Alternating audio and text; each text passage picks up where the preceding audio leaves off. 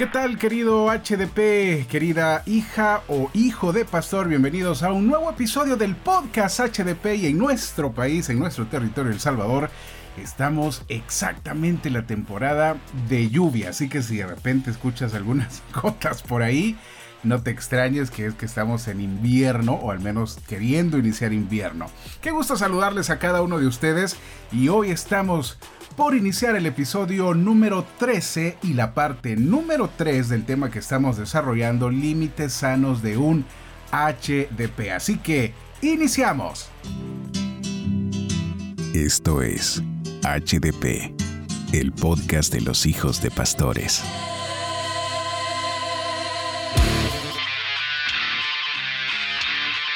Y como siempre en este desarrollo que estamos llevando a cabo me acompaña mi querida esposa Jazz. ¿Qué tal? ¿Cómo estás, Jazz? Hola amor, ¿qué tal? Bienvenida, tú que eres hijo o hija de pastor, a este tu espacio seguro que es el podcast HDP. Y es un placer de verdad estar con ustedes una vez más y estar contigo, amor, compartiendo micrófonos. Gracias por hacer de tu tiempo. Realmente valoramos mucho que nos estés apoyando en esta temática que muchos HDP, quieras o no, hemos tenido que pasar. Algunos los hemos superado, otros todavía estamos ahí tratando de superarlos.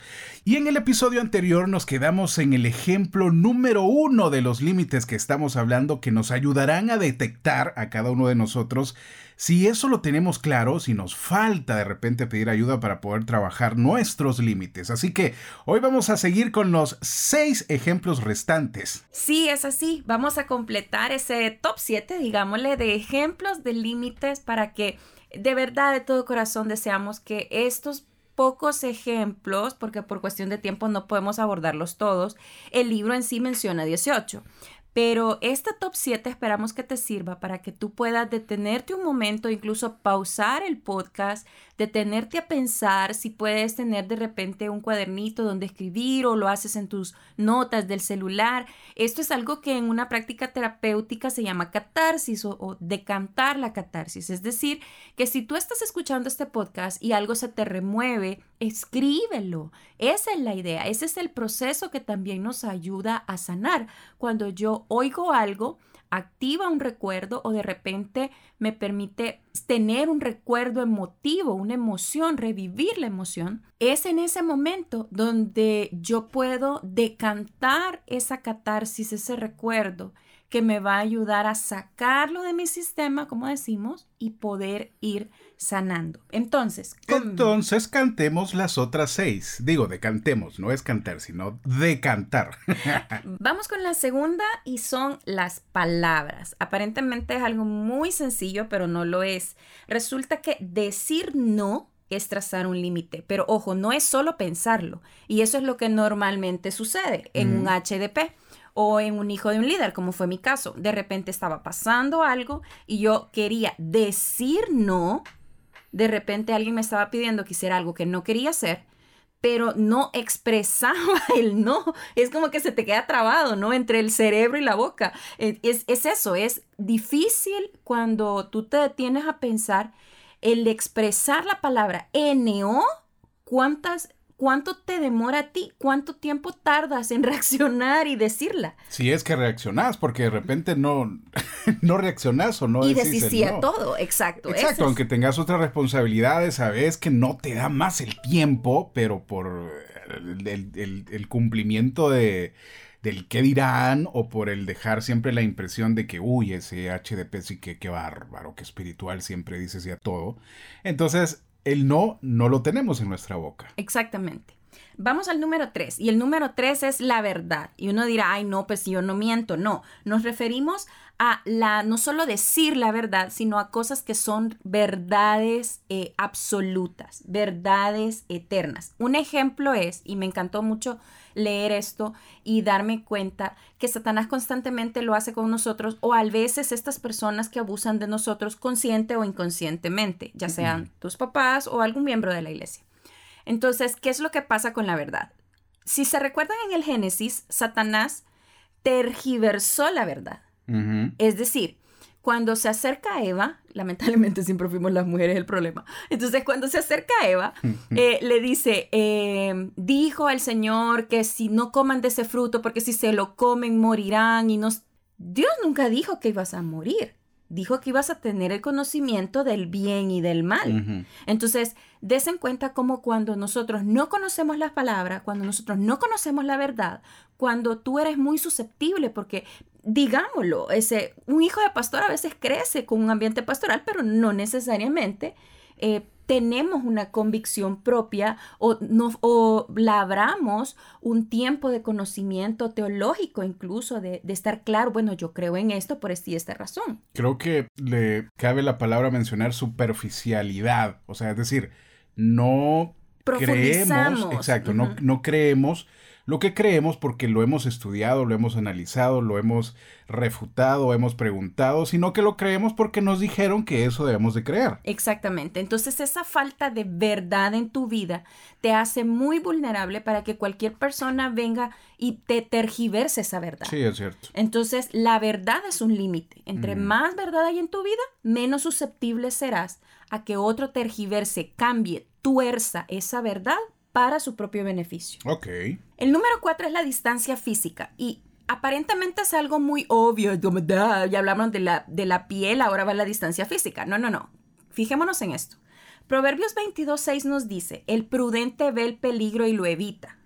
Pero hay algunos hijos e hijas de pastores, o en mi caso, hija de líder, que vemos el peligro y corremos hacia él, porque tenemos ese sentido de eh, no detectar claramente esto me va a dañar, porque recordemos, no podemos decir no, no nos enseñaron a respetar límites, entonces no los tenemos tan claros como deberíamos. Entonces viene algo malo y nosotros no lo podemos detectar como malo. Es como que nuestro radar de entre lo malo y lo bueno estuviera torcido. Nos referimos a que no logramos detectar cuando una persona viene con malicia, viene con maldad a querernos hacer un daño. Mm. Nos es bien difícil. Y si te fijas, es algo que hemos estado trabajando con Joana. es, y abrimos nuestro corazón acá. Todo niño en la edad que está nuestra hija, que son como los 7, 8, 9 años, comienza con ese relacionamiento con otros niños. Y hay otros niños que actúan con malicia. La palabra malicia significa que yo hago algo para lograr otra cosa. Sobre todo aquellos niños que han sido expuestos a situaciones que no deberían de haber sido expuestos a su edad, ¿no? Exactamente. Y tienen mayor experiencia y tienen mayor conocimiento en áreas que... No deberían saberlas. Exacto. Como por ejemplo ver telenovelas, que es el caso de lo que hemos experimentado nosotros, que hay niños que de repente los papás salen, los dejan con empleada doméstica y la empleada doméstica se está echando, eh, no sé, Mariela, del barrio. se está viendo Mariela, bueno, Mariela del barrio. Pero esa es nuestra época. Bueno, una actual, Ahora, no sé, no sé cuáles son las nuevas. cuáles son las nuevas novelas. Entonces, pero ¿qué sucede? Ahí tú ves que eh, desengaños, mentiras y que te hago esto porque quiero lograr aquello. Y eso los niños comienzan a absorber esa maldad y lo llevan a su colegio, sus amiguitos de la colonia, etc. Y nuestros hijos o hijas de pastor cuando son niños, llámense, si tú eres pastor y tienes hijos pequeños o eres un hijo de pastor, ya estás grande y lo viviste cuando eras pequeño, estos otros niños sí vienen con maldad y aparentan ser tus amigos, pero a veces van a querer información de ti para dañarte. Entonces, mm, como no tenemos bien el radar de entre lo bueno y lo malo, y desde muy pequeños probablemente no se nos ayudó a, reforzar, no, mira, esto es malo, este niño te está haciendo esto. Eh, o tocar ciertos temas que realmente a veces los ocultamos porque creemos que como están dentro de la iglesia, están en una burbujita, son mis hijos, son los hijos del pastor, entonces no, están cuidaditos y nada, no les pasa no les nada. Pasa tal cual. Entonces también hay un punto ciego ahí. Entonces tenemos que fijarnos bien, ¿puedo detectar yo lo malo en mi vida? ¿Puedo detectar claramente que hay personas que están dañando mi vida y que yo les permito seguir en mi círculo íntimo en lugar de sacarlos? Como dice el verso, el prudente ve el peligro y lo evita o sigo estando en contacto con esas personas que me, me hacen daño. No importa, estimado hijo o hija de pastor, si te critican o lo que digan de ti, busca a tus papás, busca a una persona segura con quien comentar lo que te está pasando. Tus padres pueden equivocarse, como todo ser humano, siempre lo he dicho, pero te aman y siempre buscarán protegerte, pero a veces Obviamente Satanás usará que te aísles y hacerte sentir que estás solo o sola y que nadie puede entenderte o protegerte. Vamos con el límite número 5 y este es un límite que, ay, a cada rato se cruza y, y es bien difícil hacerlo respetar cuando eh, tú como hijo o hija de pastor, eh, el tiempo y la agenda de tus papás no está en tu control, pero sí tu tiempo y de eso vamos a hablar, del tiempo. Pasa que muchas veces la agenda, el tiempo de la iglesia se cruza con el tiempo de la familia. Entonces, o de repente te dicen de nuevo el no saber decir no, el no poder decir no, no puedo hacer esto ahorita porque estoy, no sé, estoy comiendo, estoy durmiendo. Aparentemente son cosas muy como, ay, Yasmin, eso no es tan yo puedo respetar mi tiempo de dormir y comer. Pues te diré que conozco a varios hijos de líderes e hijos de pastores que se desvelan estudiando porque en el día no pueden estudiar porque andan en actividades de la iglesia con sus papás. Sí, es cierto. Entonces, algo tan sencillo como respetar tus horas de dormir no siempre se respeta. O tan, tan sencillo como comer a tus horas. Y no sabes la cantidad de enfermedades que se activan desde muy temprana edad en las personas que después de adultos los dañan aún más porque de niños no tuvieron un buen ritmo de comida. Es decir, mm. no comer lo que debían de comer sino que comer cosas, no sé, de la calle, de la tiendita de la señora. De... Lo primero que salió en el camino. Exacto, y a la hora que sea, porque pues ya andábamos haciendo la hora del Señor. Sí, es cierto. Muchas veces usamos la hora del Señor de excusa en, en áreas que tenemos que trabajar con cosas tan sencillas como este ejemplo que ya nos acaba de comentar, que es el hecho de comer a tus tiempos y comer saludable. Pero como andábamos haciendo la obra del Señor, no comimos a tiempo y no comimos saludable. Ya solo nos faltan dos. Número 6. Y es el distanciamiento emocional. Es el que a un HDP más le cuesta establecer. ¿Por qué? Porque estamos tan acostumbrados a ver que personas traicionan a nuestros papás. Por ejemplo, ese típico hermanito que poco a poco va creciendo en el liderazgo y tu papá de repente lo pone como copastor. Y, y, ojo, yo he visto muchas divisiones de iglesia y he ah, estado. Abundan. Entonces, y comienza todo con eso, con una malicia de una persona que se acerca mucho a la familia pastoral y al final lo que quiere es ganar una confianza, conocer vulnerabilidades de la familia pastoral para luego usarlas para atacarlos. Y eso no solo afecta al que es pastor y obviamente a la iglesia y a las ovejas, no, afecta, te afecta a ti como hijo o hija de pastor porque comienzas a distanciarte emocionalmente de las personas porque ya no puedes confiar en las personas. Claro.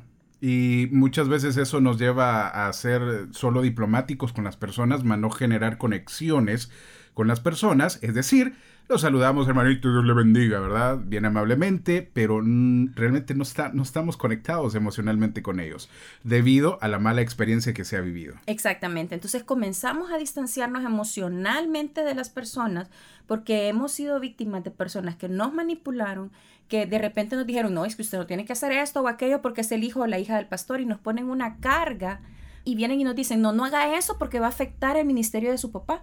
Todo eso es abuso, todo eso es manipulación. Y siempre lo he dicho, a veces son cargas que ni nuestros padres nos han puesto y viene la iglesia y nos dice, tómala y lleva esta carga extra.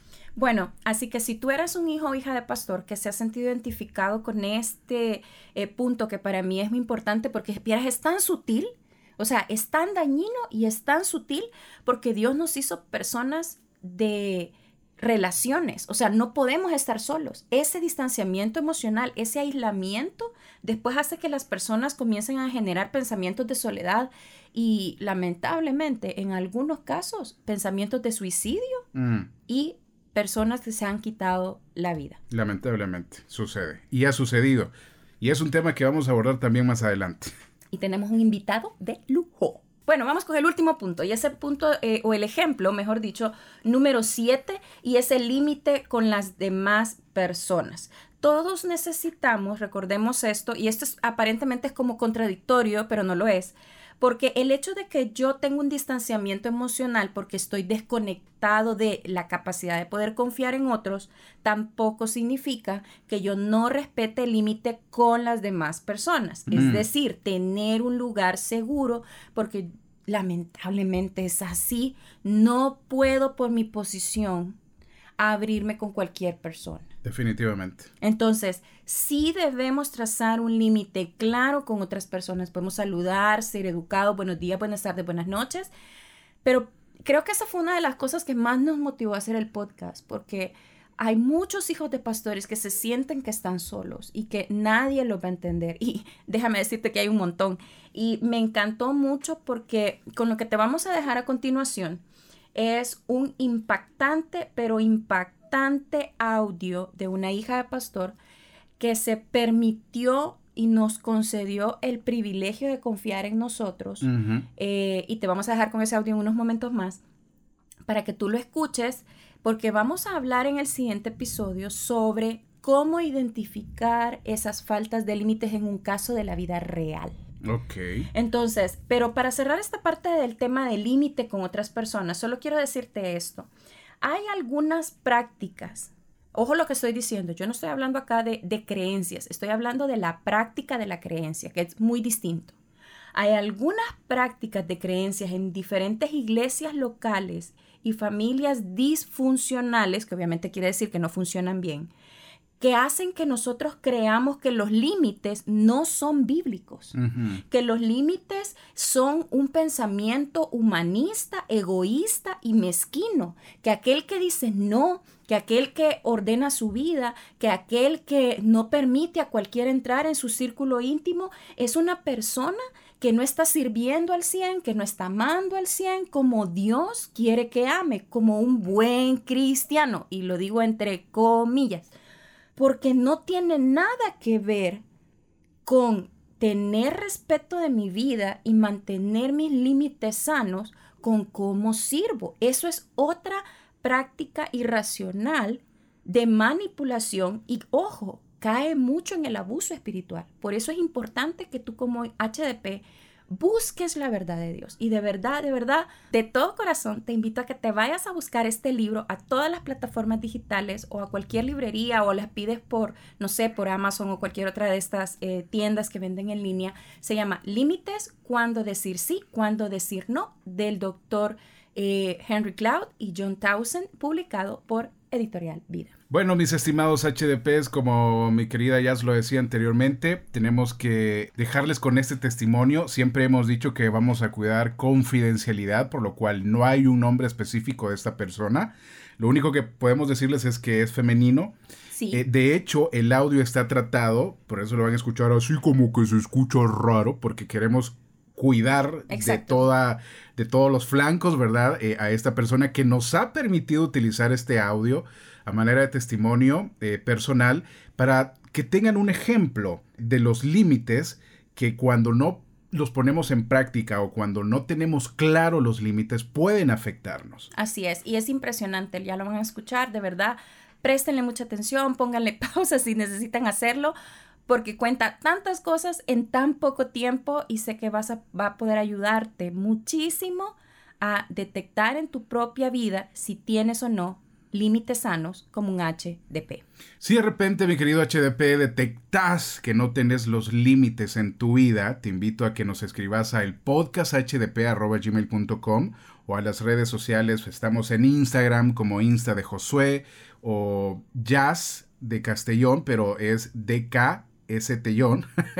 eh, también deseamos brindarte una comunidad segura donde puedas sanar, puedas platicar, conversar y tener claro que la confidencialidad jamás será revelada en este grupo. Entonces nos quedamos con este audio y para el próximo episodio número 14 Vamos a escuchar el audio y vamos a detectar juntos los problemas de límites que esta hija de pastor nos comparte en su vida y vamos luego a cerrar esta serie fabulosa de límites sanos para un HDP enseñándote a ti cómo desarrollar esos límites sanos. Por muchos años yo quería ser como ella, como le hacía. Ella no podía irse de la casa a la iglesia y que la casa quedara sucia. Ella decía, la casa de una mujer de Dios tiene que estar limpia. La casa de una líder mucho más. Porque cómo va a liderar afuera si su casa está un desorden. Bueno, la cosa es que es súper, hiper, mega estricta en su casa. Entonces le dije que como hacía, mamita le digo, o sea, en qué momento descansado. Ay, ¿sabes lo que me dijo? Que ella, el descanso de ella era saber que hasta que su cuerpo colapsaba, ella misma iba a estarse en el hospital dos días. Dice que ella sí sabía que su cuerpo ya no estaba colapsado, pero a la vez era como que su descanso se alegraba, era como aquella alegría interna de decir, pero van a ser tres días con cero actividad, porque no podía parar absolutamente. Saber que mi mamita se literal se ingresaba ella sola. Yo recuerdo que llamaba taxi, no pagaba y, y, la, y se ingresaba. Porque mi papi a veces estaba en campañas, en otro país o en algún pueblo y pues ella, ya se quedaba mi abuelito con nosotros y ella estaba en el hospital por tres días.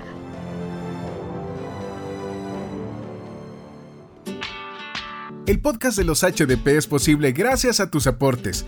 Si deseas ser parte de los que siembran para que continuemos, accesar a contenido exclusivo y ser parte de nuestra comunidad segura para hijos de pastores, ve a Patreon y búscame como Josué Castellón.